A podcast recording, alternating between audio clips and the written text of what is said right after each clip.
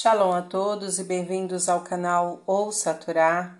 Vamos para a quarta aliada para Shat Tetzaveh, que está no livro de Shemot, no capítulo 29. Vamos ler do primeiro versículo até o versículo 18. Vamos abrahar? Baruch atah Adonai Eloheinu melech haolam, asher barabanu mikol hamim, venatan et toratu. Baruch atah Adonai noten hatorá. Amém. Bendito sejas tu, eterno, nosso Elohim, Rei do universo, que nos escolheste dentre todos os povos e nos deste a tua Torá. Bendito sejas tu, eterno, que outorgas a Torá. Amém. Esta é a coisa que lhes farás para santificá-los, para me servir. Toma um novilho, dois carneiros sem defeitos, pães ázimos, bolos ázimos amassados com azeite e bolachas ázimas untadas no azeite, de flor de farinha de trigo os farás, e os porás sobre um cesto, e os farás chegar ao pátio do tabernáculo, no cesto, e ao novilho e aos dois carneiros, e a Arão e a seus filhos farás chegar à porta da tenda da reunião, e os banharás com água.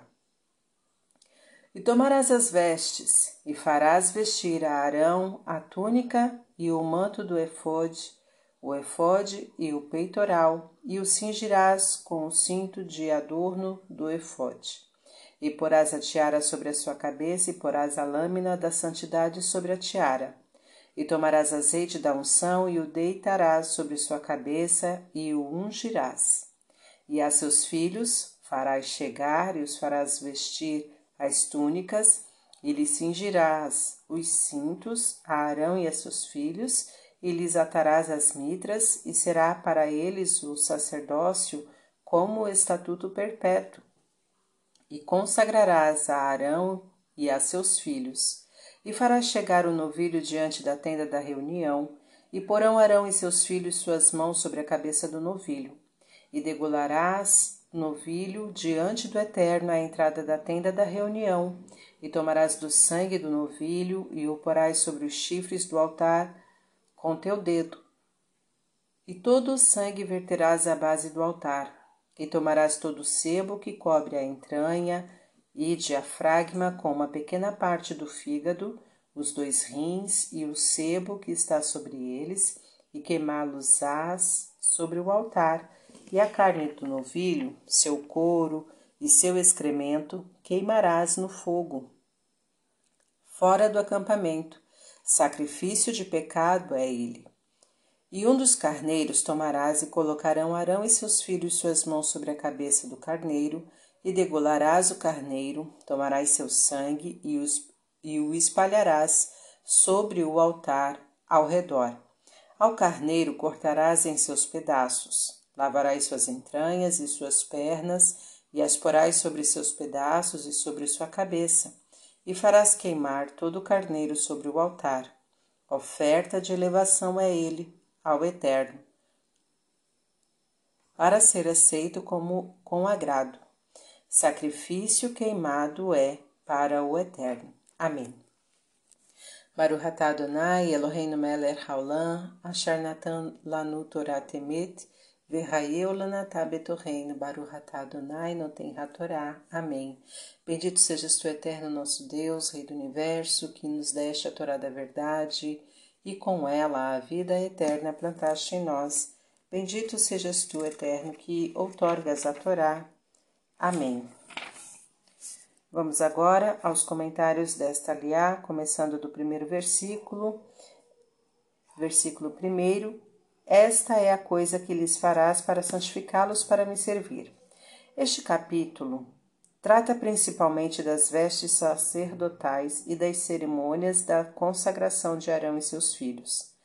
Arão, irmão de Moisés, chegou a merecer, pelas suas grandes qualidades morais, o cargo de sumo sacerdote.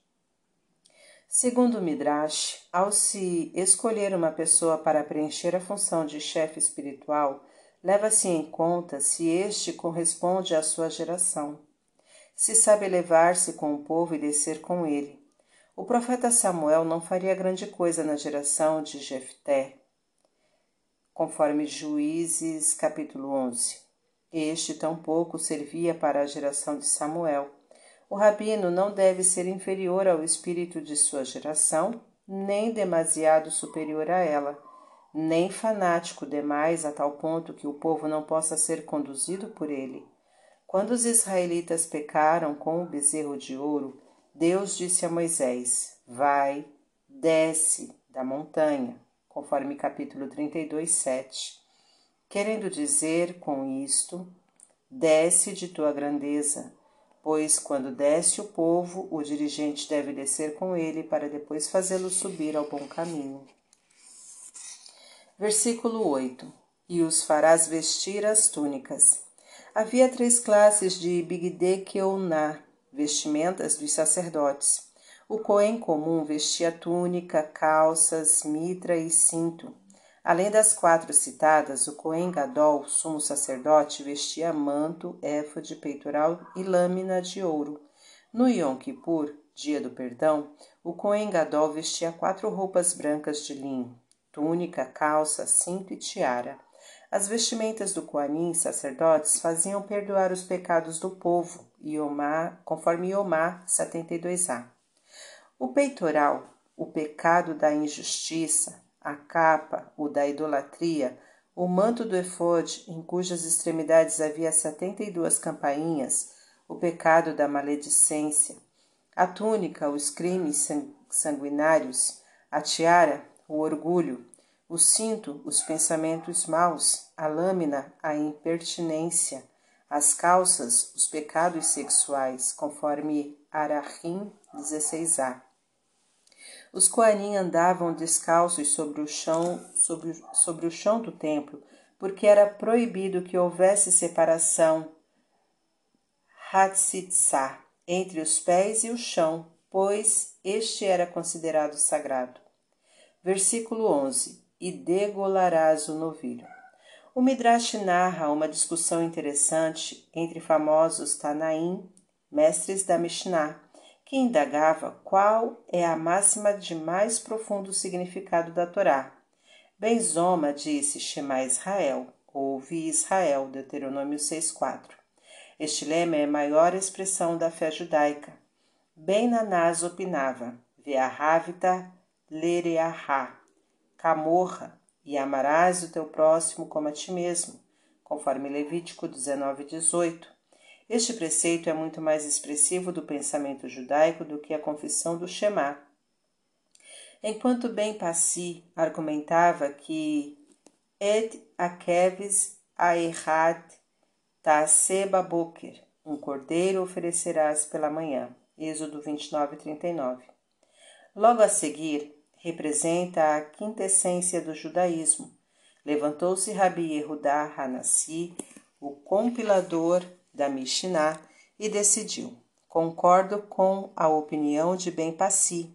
É fácil compreender a razão dessa discussão. Os mestres quiseram analisar através de uma polêmica construtiva qual é o motivo mais forte e mais importante que sustenta o judaísmo. Benzoma baseou a sua afirmação no fato religioso, no fator religioso. Shema Israel, querendo com isso expressar a sua convicção de que a crença num único Deus, a fé judaica, são e serão para sempre os alicerces da nossa continuidade. Benanás opinava que a fé sem Torá não pode garantir o nosso Kium, a existência judaica e por isso argumentou com amarás o teu próximo como a ti mesmo. Pois o seu mestre, o mártir Rabi Akiva, baseado em Hillel, disse Ve'ahavita lereaha kamorra zeklal gadol batorá. A regra pilar da Torá é o amor ao próximo, fazendo entender que viver dentro do espírito dos preceitos da Torá é superior a emunar fé, Bem Passi foi mais além e manifestou a importância da força da união. Sem Ardut não há garantia para nossa continuidade. O cordeiro ofertado diariamente durante o serviço divino matutino, Korban Tamid, era adquirido pela contribuição do meio shekel, oferecido anual e obrigatoriamente por cada judeu. Como demonstração da sua ligação com o povo de Israel, a verdadeira salvação, a definitiva redenção e a absoluta garantia do nosso Kium, existência, e do Hemsher, continuidade do povo de Israel, só surgirá se a fé e a Torá se consagrarem com os sentimentos nacionais. Quando todos os filhos de Israel se unirem em torno de um grande e elevado ideal, quando todos nós reconhecermos e sentirmos que somos irmãos, filhos de um mesmo Pai, e que o segredo da nossa eternidade consiste em Kutsha Berihu Oraitá Ve Israel Hadhu, o Santíssimo abençoado seja, a Torá e o povo de Israel formam uma unidade inseparável e indelével. Fim dos comentários. Tá gostando do conteúdo do canal? Então curta, comenta, compartilha. Se ainda não é inscrito, se inscreve e ative o sininho e fique por dentro de todas as novidades. Shalom a todos!